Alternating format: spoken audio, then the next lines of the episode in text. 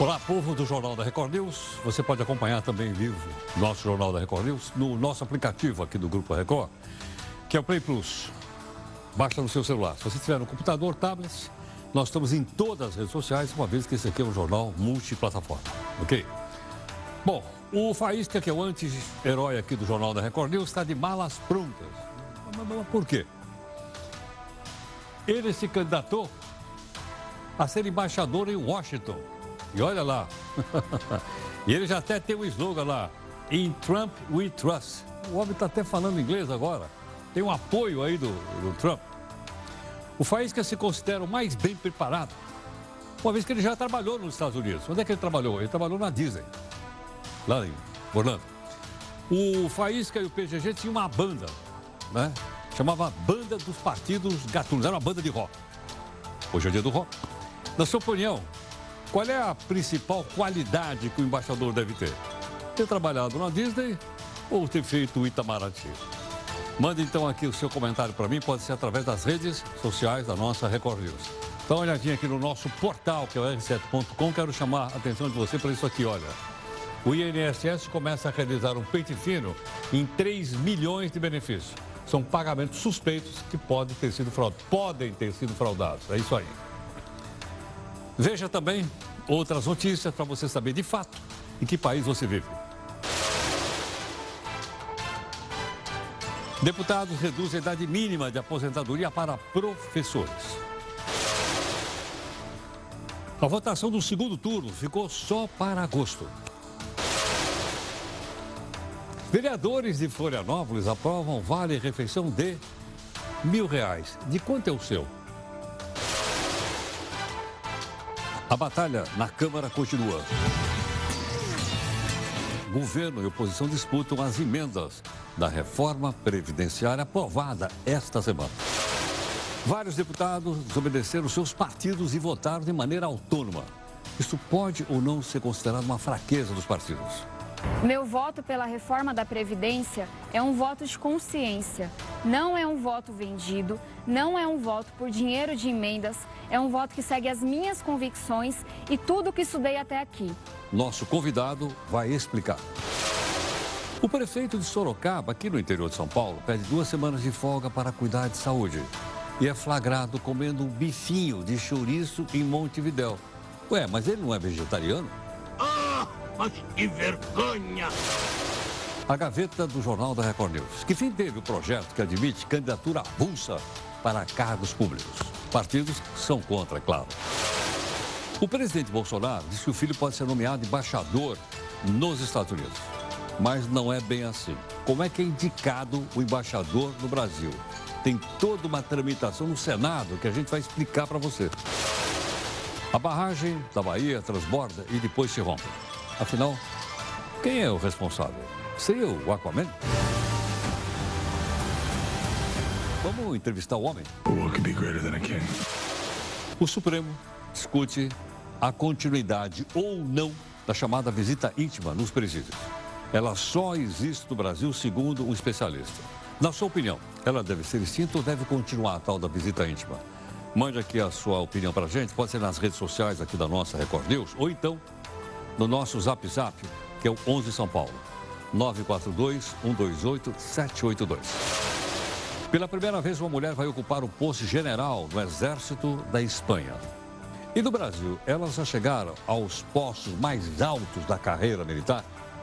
Vamos conferir. A Polícia Federal entra na briga contra o desmatamento. 22 madeireiras são acusadas de encher 8 mil caminhões com floresta derrubada no Pará. Eu não acredito no que eu ouvi. Não acredito no que eu ouvi. Não pode ser verdade isso que eu escutei agora. A Associação Médica Brasileira diz que as consultas à distância são irregulares. Agora, as redes sociais se tornam ferramentas de tratamento. Mas a Associação Médica Brasileira é contra e ela vai explicar aqui no jornal por quê. Vejam aí a nossa imagem do dia. É esse belo lago. Fica na Rússia, lá na Sibéria. E todo mundo quer tirar uma selfie. Dá uma olhadinha aqui. Mas essa água que você está vendo aí é tóxica. E além disso, tem gosto de sabão. Esse jornal da Record News está em multiplataforma. Queria pedir até para você compartilhar nas multiplataformas. Porque através dela você pode não só acompanhar o jornal, mas pode também cobrar da gente aqui busca de isenção e busca de interesse público.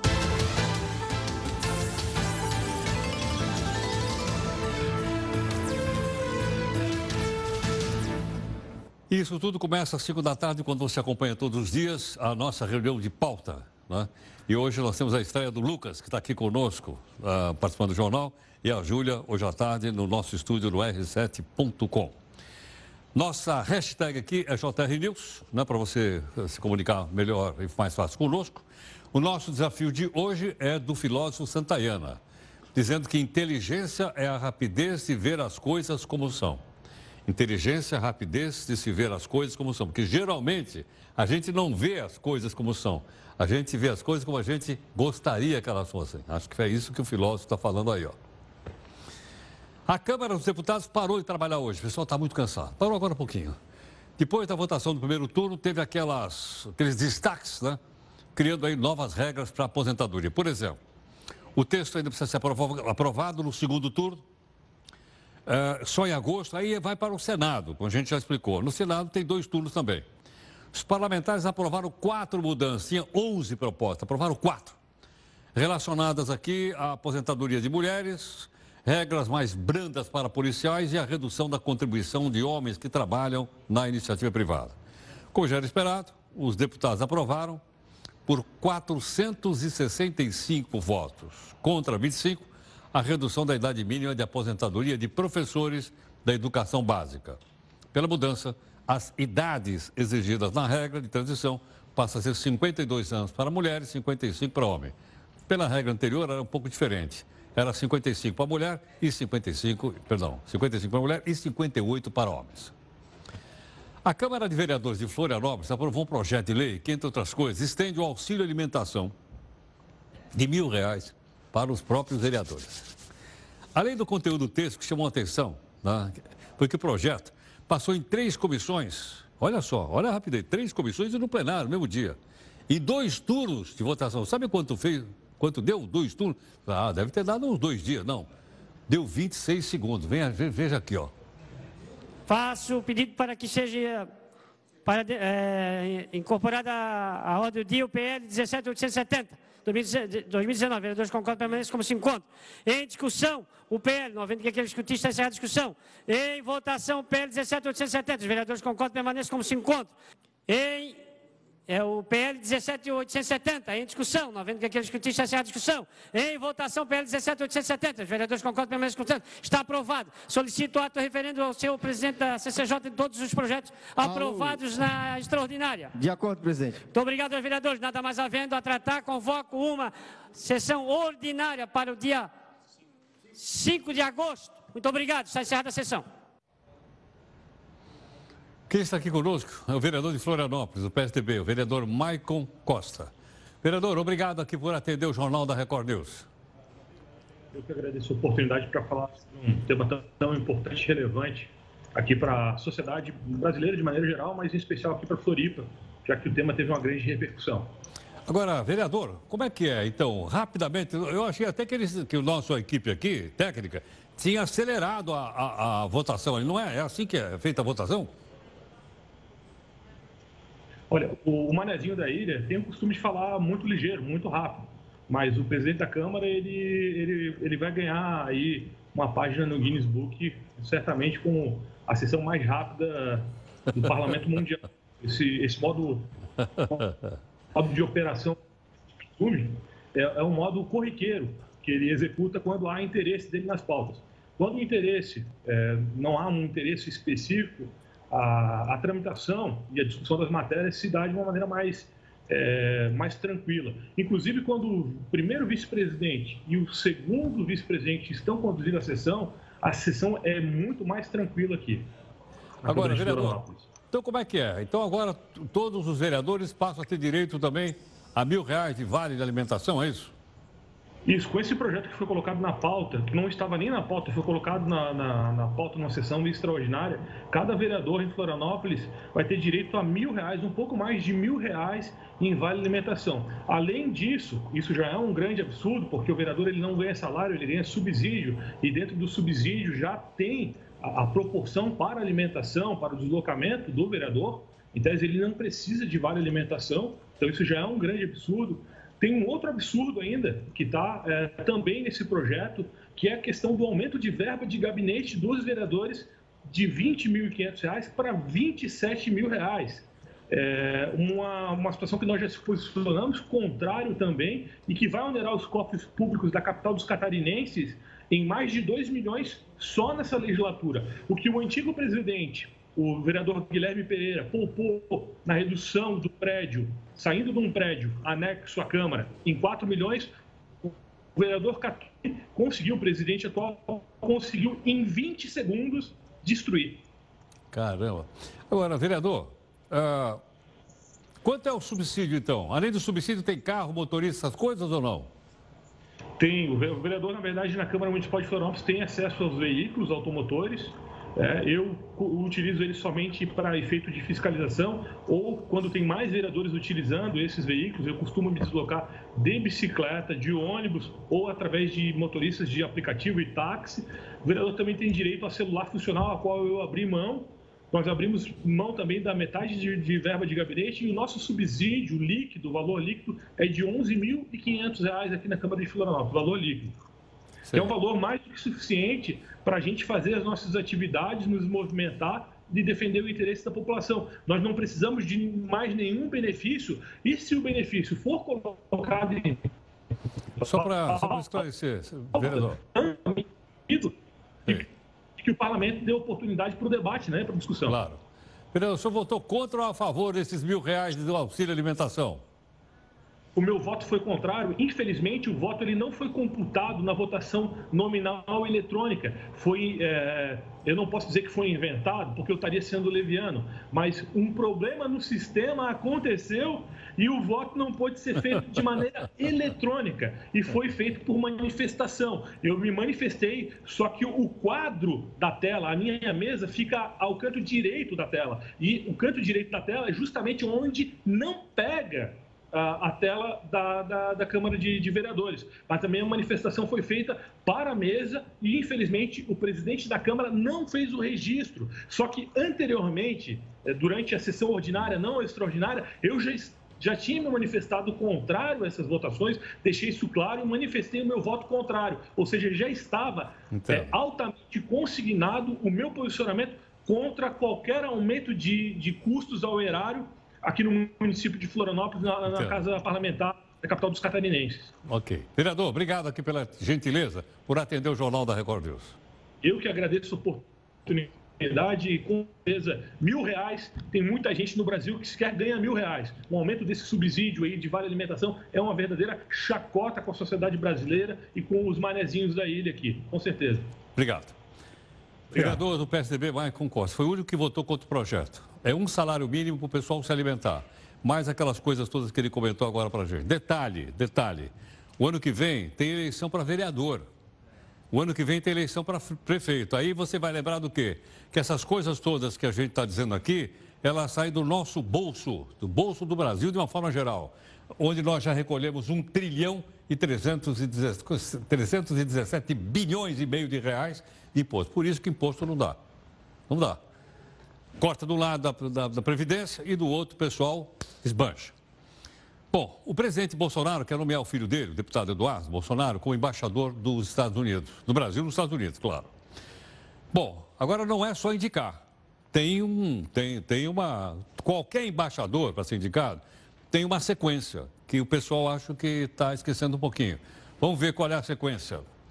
É o seguinte, ele indica o nome de uma pessoa lá, certo ou não? Aí ele publica o nome dessa pessoa, pode ser o filho dele, o tio dele, o neto dele, pode ser alguém de carreira do Itamaraty. Ele publica no Diário Oficial o nome do cidadão. Aí o nome do indicado vai para o Senado. O Senado recebe e envia para a Comissão de Relações Exteriores do Senado. Então lá o pessoal começa a discutir. Muito bem. Aí o que ocorre?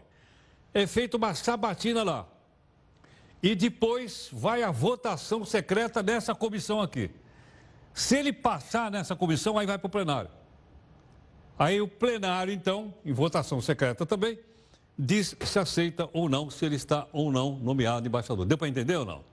É mais ou menos parecido com a nomeação de ministro do Supremo Tribunal Federal, não é assim? O presidente indica, vai para a comissão da, do Senado de, Ju, de Constituição e Justiça, discute lá, vai para o plenário, o plenário aprova ou não. Se aprovado, ele vai para o Supremo. O rito é o mesmo. Então não é simplesmente nomear alguém e achar que o cidadão amanhã vai estar chegando lá em Washington para fritar bolinho. Ele, não, desculpa, fritar bolinho não. O que, que ele fritava lá? Que ele, falou? Ele, ele falou que fritava hambúrguer lá no, lá no, no Washington. Tudo bem? Então, é por aí. A Associação Médica Brasileira denunciou na Agência Nacional de Saúde a realização irregular de consulta à distância. Ok ou não? Como não entendo nada disso, pedi a gentileza aqui do nosso convidado, Dr. Lincoln Lopes Ferreira, presidente da Associação Médica Brasileira, gentilmente nos atendendo. Doutor Lincoln, muito obrigado pela participação aqui no Jornal da Record News.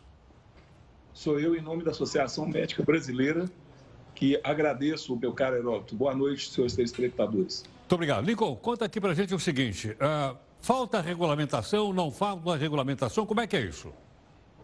Exatamente esse o ponto, meu caro Heródoto. É, nós, obviamente, não somos contra a modernidade, contra aquilo que a tecnologia pode nos prover de bom e de bem.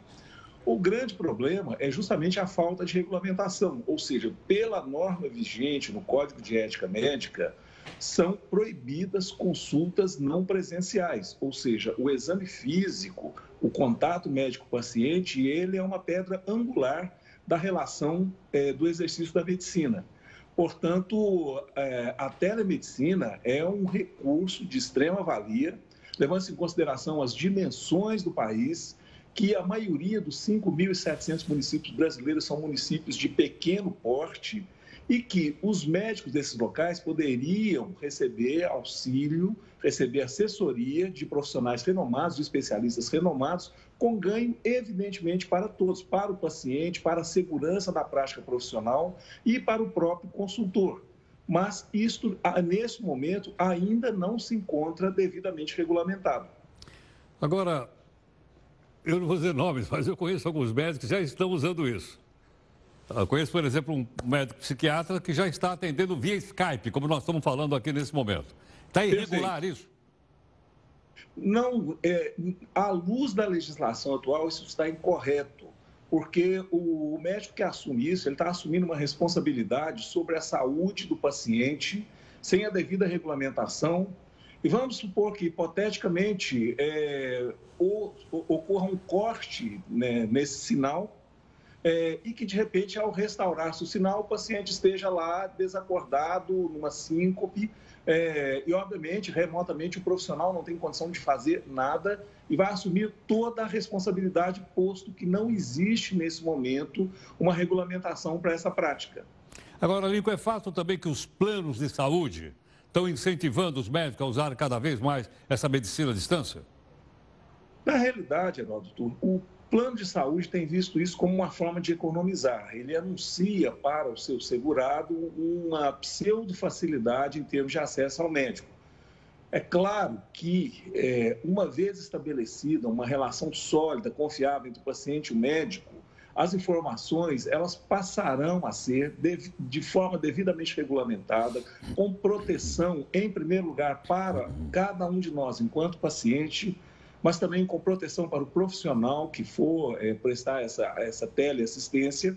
E, e, aí, nesse momento, nós não temos dúvida nenhuma que é, a telemedicina vai de encontro ao que ela é, uma ferramenta para melhorar, para dar consistência à assistência médica. Colocar ou tentar substituir a presença do médico meramente como uma medida, uma medida de economia, nós entendemos, na realidade, que é colocar grande parte das pessoas em risco e desculpa um pouco a insistência, volto a dizer, como não existe a regulamentação adequada, a responsabilidade hoje fica praticamente para os envolvidos. Compreendo. Bom, e essa regulamentação tende a se completar, a se, a se apresentar quando? Isso não resta dúvida. É, essa, essa regulamentação, ela parte, quem tem a, o respaldo legal para fazer isso é o Conselho Federal de Medicina. E essa regulamentação, é, ela é bastante complexa, ela tem que ser levada é, numa ampla discussão à exaustão.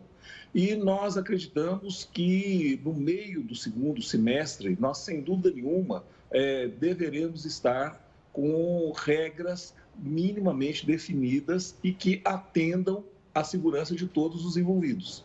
Muito obrigado. Lincoln, obrigado pela gentileza. Sou eu, mais uma vez, que agradeço, Heródoto. Um grande prazer em falar contigo. Boa noite, senhores telespectadores. Muito obrigado pela oportunidade. Muito obrigado. Doutor Lincoln Lopes Ferreira, presidente da Associação Médica Brasileira, dizendo que não está regulamentada ainda, portanto, a consulta à distância. Não é? O fato é fato real. Conheço já alguns médicos que estão fazendo consulta via Skype. Nossa conversa agora foi via Skype. Ah, mas aí entra também a questão dos planos de saúde, se vai ficar mais barato, se não vai, se é necessário sempre o contato entre o paciente e, e, e o médico, né? mas com as ferramentas todas da, da, da, nova comunicação das mídias sociais, tende a mudar. Veja aqui nós, por exemplo. Nós estamos em multiplataforma, por quê? Porque as mídias sociais entraram firme aqui na comunicação né? E nós, então, estamos é, fazendo o máximo possível para chegar nas, nas redes sociais. Ninguém vai conseguir ficar fora. Não consegue. Por que razão? Porque estamos passando pela quarta revolução industrial e ninguém vai ficar fora, para o bem ou para o mal, dessa quarta revolução, inclusive os médicos.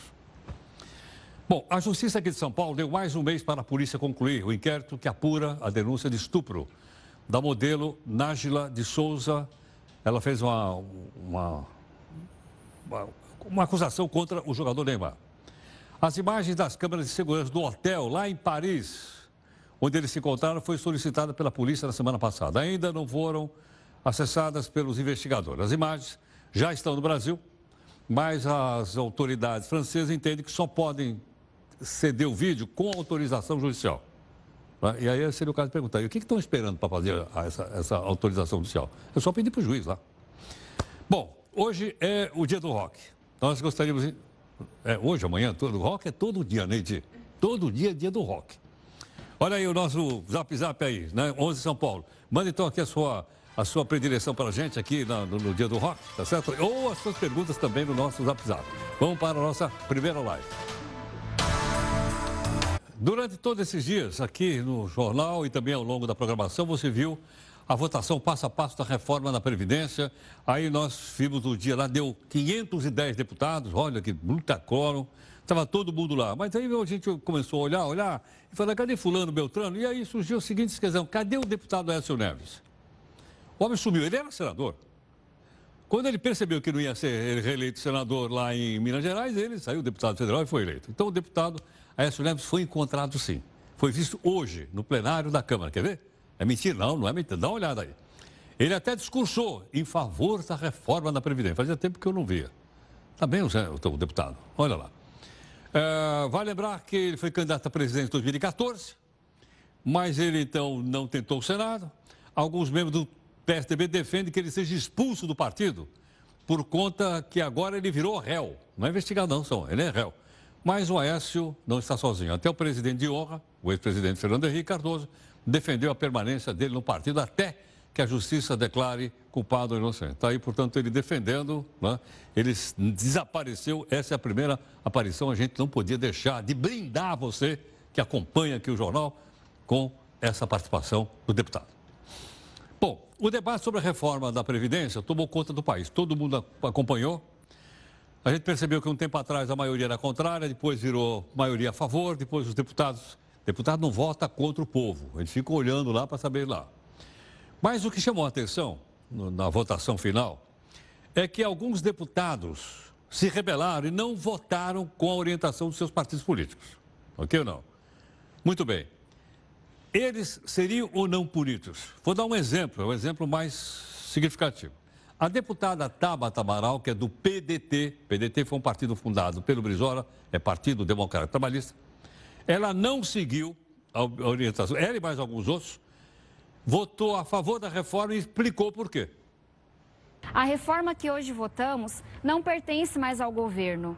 Ela sofreu diversas alterações feitas por esse mesmo Congresso.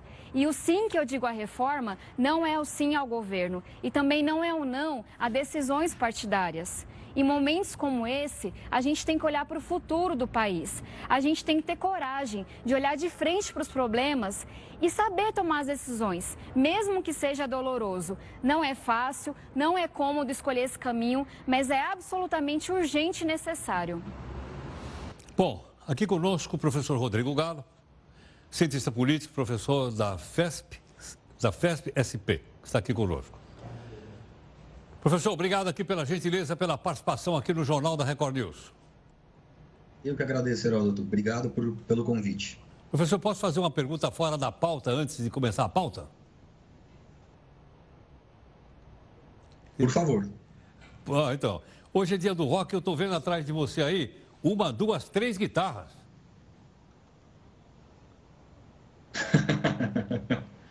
Gosto muito de música. ok, então vamos para a nossa pauta aqui, Rodrigo. O que está acontecendo? Mesmo os partidos fechando, eu me parece que na época da ditadura militar, quando o partido fechava a questão e o cidadão lá votava contra, ele perdia o mandato, salvo engano. E hoje o que acontece?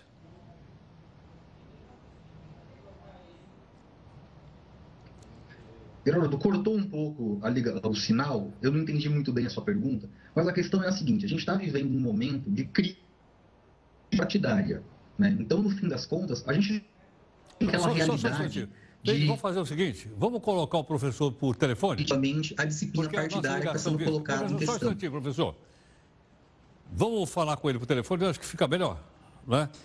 Porque assim fica mais fácil a gente ouvir o professor Rodrigo Galo. Como você viu, a ligação via Skype, às vezes ela funciona, funcionou bem agora, duas vezes, mas agora o Skype parece que vai entrar em recesso, né? Tá. Tá bom, é, tá bom, Neide, tá bom. A, a Neide que está hoje coordenando aqui o jornal. É, Para que a gente possa comentar. Estava dizendo ao professor que no passado quando o partido fechava a questão e o deputado votava diferente, ele perdia o mandato. Depois da Constituição de 88 para cá, já na época da democracia, não é bem assim. Agora sim. Galo, então, é, queria voltar então a perguntar a você o seguinte. É, os partidos não são tão fortes, veja, ele fecha a questão. E ainda assim, alguns deputados, entre elas a Tabata que a gente mostrou agora, voto contrário. Significa o quê? Que o partido é muito frágil? Significa que não só o partido é frágil, mas que a gente tem que considerar que o parlamentar eleito ele tem uma preocupação, que é em se reeleger. Então, uma pauta como reforma da Previdência é super impopular. Então, talvez, num primeiro momento, a, a, a bancada orienta os deputados a não votarem numa reforma da Previdência justamente para não perder espaço né, na, na, numa possível reeleição. Só que a gente não pode tirar né, da, da, a variável de que o presidente Bolsonaro liberou uma série de emendas parlamentares. E essas emendas parlamentares, elas servem para que os deputados usem esses recursos para, no fim das contas, conseguir é, benefícios para suas regiões e, com isso, fazer campanha. Então, o partido perde um pouco o controle sobre esse tipo de situação, porque o parlamentar acaba sendo pragmático. Ele muitas vezes pensa primeiro nele, para depois pensar no que é melhor para o partido em si. E, de um modo geral, o parlamentar faz isso porque ele sabe que o risco de expulsão é pequeno. Pode acontecer? Pode. Mas, no geral, as comissões de ética, quando avaliam esse tipo de caso, aplicam outros tipos de pena. Pode ser uma suspensão temporária, pode ser uma advertência. Porque qual é a principal questão envolvendo aí? É, o partido ele não pode perder o mandato. Né? O próprio presidente do PDT, quando falou sobre isso nessa semana, ele disse que a comissão de ética do partido faria uma análise sobre os casos dos parlamentares que votaram a favor da reforma, como a Tabata Amaral, mas eles estavam preocupados justamente com os mandatos. Então, os deputados têm uma certa é, segurança de que eles não perdem é, muita coisa ao votar contra o partido. Agora, Rodrigo, para o partido não fica uma desmoralização eu vi lá, por exemplo, no caso da, da do PDT, eu vi lá o Ciro Gomes, que é, vamos dizer assim, a maior estrela do partido, dizendo que ela devia pedir para sair. Se não saísse, o Conselho de Ética deveria expulsar a ela e os outros também que votaram contra. Sim, de certa forma o partido perde, né, de, alguma, de, de algum modo, é, uma espécie de moral dentro do sistema partidário. Né? Mas é, é aquela história, a gente vive num presidencialismo de coalizão. Então, para os partidos é importante manter seus quadros dentro do parlamento, porque com isso eles conseguem ter números para negociar pautas que sejam importantes para eles. É, quando um, um, nome como o Ciro Gomes, ele vai a público dizer que para ele, né, todos os, os, parlamentares que votaram contra a reforma, é, aliás, desculpa, que votaram a favor da reforma deveriam ser expulsos, a gente tem de fato um grande nome dentro do partido indicando o que ele acha que deveria acontecer. Mas ele é só um grande nome dentro do partido. O partido, obviamente, tem uma estratégia muito mais ampla do que isso. E dentro dessa estratégia, está essa história de não perder cadeiras dentro do parlamento, ainda mais num momento como esse, em que a gente vê alguns partidos tradicionais perdendo espaço para que partidos não tão tradicionais comecem a ganhar cadeiras dentro do parlamento. Agora, Rodrigo, estou me lembrando o seguinte, já na época já da, da democracia. Uh, quando foi votada a Constituição de 88, o PT fechou questão contra a votação. E me parece, salvo engano, que dois deputados votaram a favor. Acho que foi o Ayrton Soares e a Beth Mendes. Será que eu estou enganado ou não?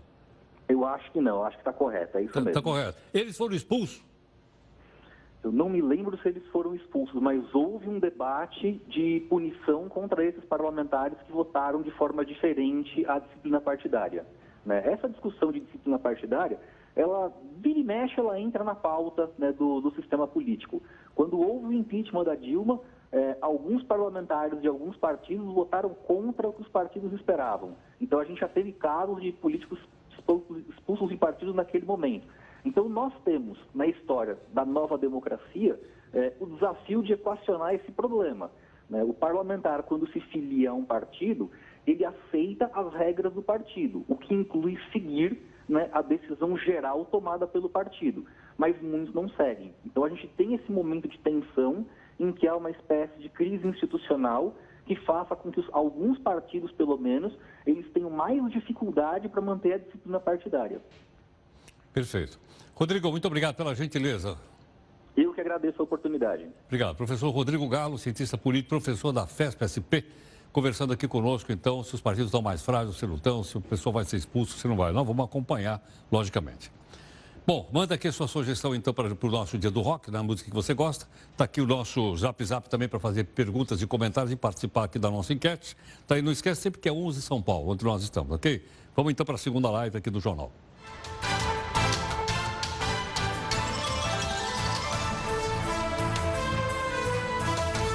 Bom, a gente vem falando aqui da barragem em Quati, no Rio do Peixe. Primeiro as águas passaram por cima e agora ela rompeu. A cidade de Pedro Alexandre, nas proximidades, também na Bahia, também foi, foi atingida por lá. Mas aí aqui na reunião de pauta surgiu a seguinte questão, mas afinal de contas, de quem é a responsabilidade da barragem? Veja aqui na reportagem do Lucas Melo. Brumadinho, Mariana, esses nomes remetem a tragédias brasileiras recentes envolvendo rompimentos de barragens no país. Nesta quinta-feira, um caso parecido aconteceu na Bahia, mas nem tanto. Todas as barragens federais são cuidadas pela Agência Nacional de Mineração, caso de Mariana e Brumadinho. Mas na cidade de Pedro Alexandre, a responsabilidade está nas mãos de outras pessoas. Por se tratar de uma barragem de água em rio estadual, o órgão responsável pela barragem é o INEMA, Instituto do Meio Ambiente e Registros Hídricos da Bahia. Mais de 95% das barragens de água no Brasil são de responsabilidade dos estados. A INEMA possui apenas seis técnicos, o suficiente para fiscalizar até 300 barragens. Ao todo, são 355 barragens na Bahia mas a dos Coatis não está entre elas. No último levantamento enviado para a Agência Nacional das Águas em 2017, a barragem do Coati não estava entre aqueles que precisavam de algum reparo. A informação não foi passada pelo INEMA. A represa foi construída pela Companhia de Desenvolvimento e Ação Regional e entregue à Associação de Moradores da Comunidade em novembro de 2000. Com muita chuva na região nos últimos dias, a barragem transbordou e rompeu, atingindo a cidade vizinha de Coronel João Sá. Resta saber quem vai responder por isso. Olha que coisa interessante. O governo do estado fez a barragem e entregou para a comunidade local administrar a barragem desse tamanho, você viu aí? Outra coisa que me chamou a atenção: tem seis funcionários, meia dúzia de funcionários e fiscais para 300 barragens na Bahia. Me responda rapidamente. Quantos funcionários tem aquele senador de Brasília que a gente falou aqui outro dia? Alguém lembra aí ou não? 85. Um senador tem 85 funcionários. Na Bahia tem seis fiscais para 300 barragens iguais a essa. Dá para entender ou não? Não dá, né? Olha, suponha a seguinte situação: suponha que você decidiu comprar um imóvel, ainda na planta, né? vai mudar, vai casar, essa coisa toda, está pagando direitinho as prestações lá para a empresa, e de repente, a construtora que está fazendo o prédio decreta falência para obras. O que, que vai fazer numa situação como essa? Gentilmente, o doutor Roberto Pfeiffer, que é especialista em direito do direito do consumidor, está aqui para nos ajudar a entender. Roberto, muito obrigado pela gentileza, pela participação aqui no Jornal da Record News. O prazer é todo meu. Uma grande honra participar do programa. Obrigado. Roberto, e aí, numa situação dessa, você está pagando direitinho, aí ela quebra a construtora para o prédio. O que, que, que se faz? Não, é, há, há diversas situações, né? Então, em primeiro lugar, cumpre sempre ao consumidor olhar uh, bem a situação da construtora para ver se ela não tem problema. Mas às vezes isso é inevitável, eh, ainda mais na época atual, tem muitas uh, recuperações judiciais. Né? Existe uma situação hoje que beneficia os consumidores, que é o chamado patrimônio de afetação. O que, que é o patrimônio de afetação? O, todo o terreno, ou todo imóvel necessário para a construção do edifício, vamos supor que seja um edifício, ele fica afetado, guardado exclusivamente para aquela incorporação. Assim, ele não pode ir, por exemplo, para uma recuperação judicial eh, e os credores tirarem aqueles imóveis, os apartamentos dos compradores. Então, uma solução, talvez a melhor, é, quando o imóvel já está mais adiantado, seja os próprios compradores assumirem a construção, né, fazerem um, um comitê, assumirem a construção e terminarem a obra. Entendo. Quer dizer, essa seria a maneira mais racional, né, para ele poder ter o imóvel, né? Exatamente, né? Principalmente quando o imóvel já está bastante, a obra já está bastante adiantada. Aí ele não perde o que já pagou obviamente, é, vai depender um pouco da contratação da nova construtora, isso nunca é fácil, mas pelo menos né, ele não perde tudo aquilo que a, a, havia investido, como ocorreu, por exemplo, naquele trágico caso da Encol na década de 90. Estou lembrado, estou lembrado. Agora, isso, vamos dizer, é, não, não, não tira a possibilidade também do pessoal entrar na justiça se achar que pagou mais do que a obra está tá, tá de pé? Paguei mais. Não, ele, sem dúvida, sem dúvida, Heródoto. Ele pode sim entrar também na justiça. Aí vai um primeiro problema, né? Vamos supor que a empresa esteja em recuperação judicial, aquele processo que precede uma eventual falência.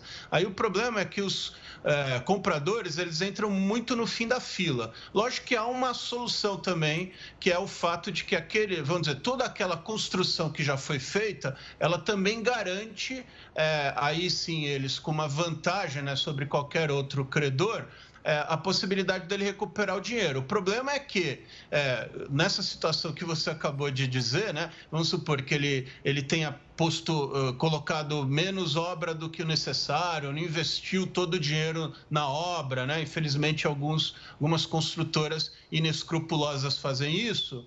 Aí pode ser que aquele patrimônio existente, aquela obra não seja suficiente para o consumidor recuperar todo o dinheiro, mas sempre é, é, consultando né, advogados, consultando é, especialistas, ele pode é, enxergar qual é a situação melhor, ou entrar na justiça ou assumir a obra e terminar o imóvel.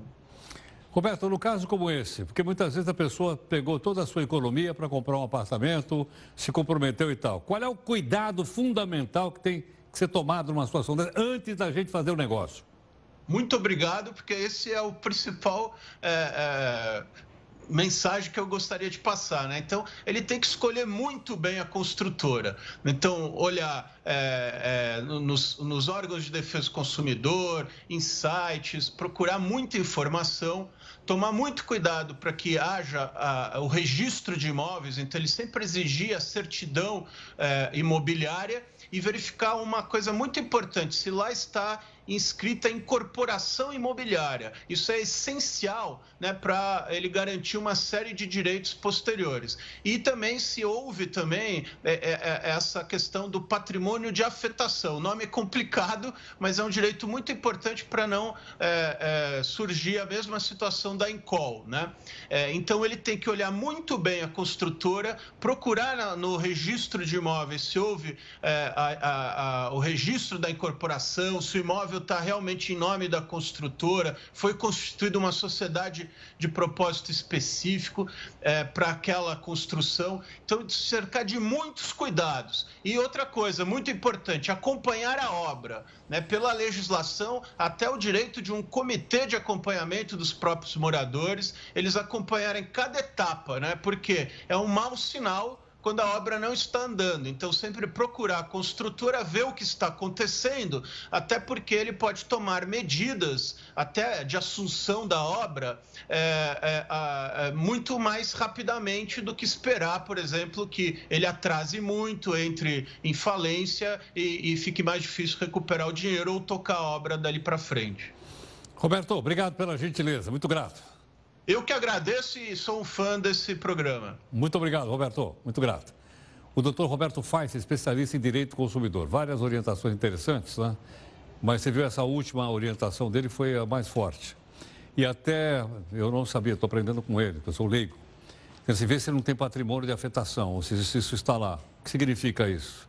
Significa se porventura a consultora entrar em recuperação judicial, como ele falou, para ver se aquela obra não vai ser arrolada entre os bens. Porque se for arrolada entre os bens, além de eu não ter, não ter a minha casa, eu, de certa forma, vou ter que esperar a solução da empresa para poder fazer alguma coisa. Foi isso que ele acabou de explicar aqui para a gente. Né? Então, patrimônio de afetação. Não vamos escrever aí, né? E vamos, quando for comprar, dar uma olhada nisso. Bom, o auto-titulado, lembra dele? Médio, João de Deus, voltou a ser interrogado hoje. Ele voltou a negar os abusos sexuais, falou que é tudo mentira. Ele admitiu a posse de arma, também puseram 12 revólveres na frente do homem hoje. Mas alegou que ele não sabia que era crime. Peraí, deixa eu repetir. Ele alegou que ele não sabia que era crime guardar a arma em casa. A defesa disse que João é uma pessoa que não tem estudo, coitado. E ele não sabia das mudanças do Estatuto de Desarmamento. Olha que coitado que é o João. Realmente dá dó do João de Deus. É, não é? Velhinho, tomou zero homem na cadeia. É? Ele está querendo sair, ele quer cumprir em casa. O que você acha disso? Bom, vamos então para a nossa live. Daqui a pouquinho, então, a gente tem aquela questão do rock. Você está mandando para mim aí a sua sugestão musical. E também os comentários aqui para a live das 10 daqui a pouquinho, ok? Ah, esquece o seguinte: já está no portal, a gente vai mostrar no portal r7.com o nosso podcast de hoje. Vamos para a live.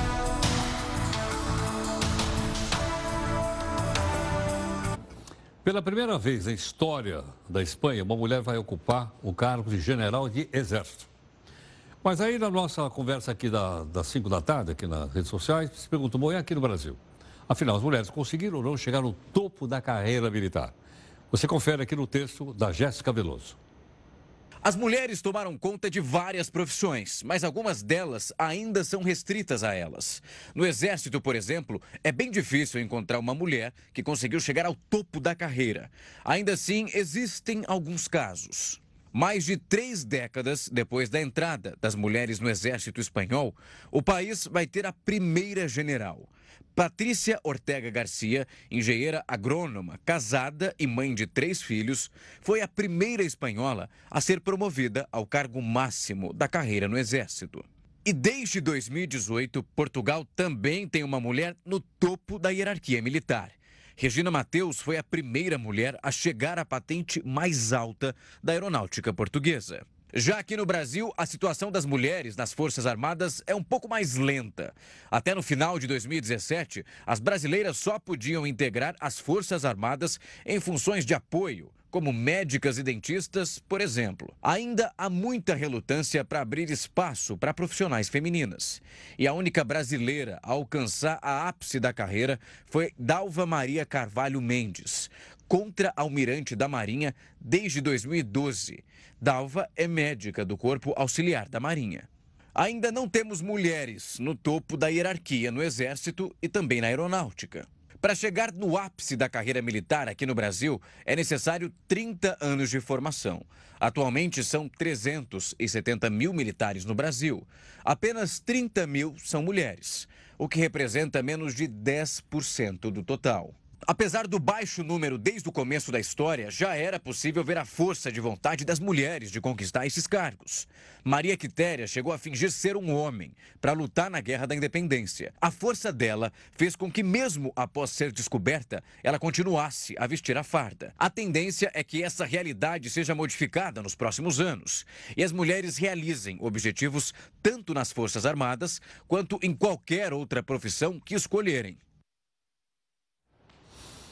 Bom, você já ouviu falar em cerveja com mais milho? Cerveja para galinha? Cerveja para galinha acho que tem que ser milho. Eu não ouvi falar. Eu ouvi falar cerveja de arroz. De arroz eu só conheço o saquê, que não é bem cerveja. Você já ouviu falar de cerveja de babosa? Eu já, porque eu na China bebi cerveja de babosa. Veja o que é verdade ou o que é mentira num decreto assinado pelo presidente Bolsonaro para como é que ficam as cervejas no país. O texto é do cervejólogo Felipe Leme. Cerveja e brasileiros são quase sinônimos. A bebida está presente na maior parte das confraternizações do país. Seja clara, escura ou até sem álcool, a cerveja está associada ao convívio social, principalmente às sextas-feiras. Hoje é sexta-feira, chega de canseira. Essa intimidade com a cerveja tem ficado cada vez maior, tanto que estamos mais exigentes. Aos poucos, os brasileiros foram descobrindo que a maior parte das cervejas vendidas por aqui tinham muito mais do que cevada. É Willis? Três palavras na lista de ingredientes começaram a fazer muita diferença na hora de saborear uma cervejinha: cereais não maltados. Uau! Parece algo chique, mas a verdade pode ser traduzida como milho e arroz. No Brasil, cervejas feitas com esses ingredientes começaram a ser criticadas por supostamente alterar o gosto da bebida, o que é uma mentira. Ah, agora eu entendi. Recentemente, um decreto assinado pelo presidente Jair Bolsonaro deixou os amantes da cerveja preocupados. Essa medida alterou regras na classificação e na fabricação de cervejas no país. Uma alteração causou uma confusão por retirar do texto original a parte que limitava a 45% da composição da cerveja a presença de tais cereais não maltados. O rebuliço foi tanto que o Ministério da Agricultura precisou vir a público para afirmar que nada ia mudar em relação a isso.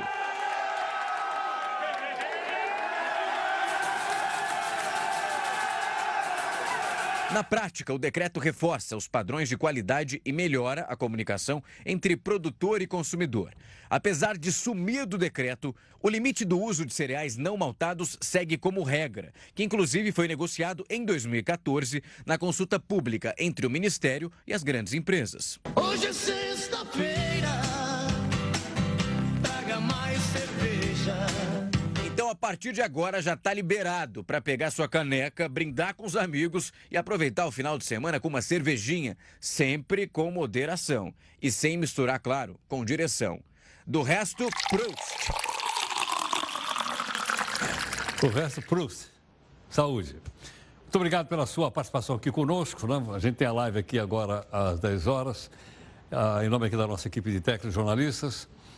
Nós estamos aqui comemorando o Dia Mundial do Rock. E a gente pediu para vocês mandarem aqui sugestões de música para o nosso encerramento. Se você não gostou aqui da, da música, a culpa vai ser aqui da Júlia. Mas a escolha é da Jéssica Nascimento. Thunder!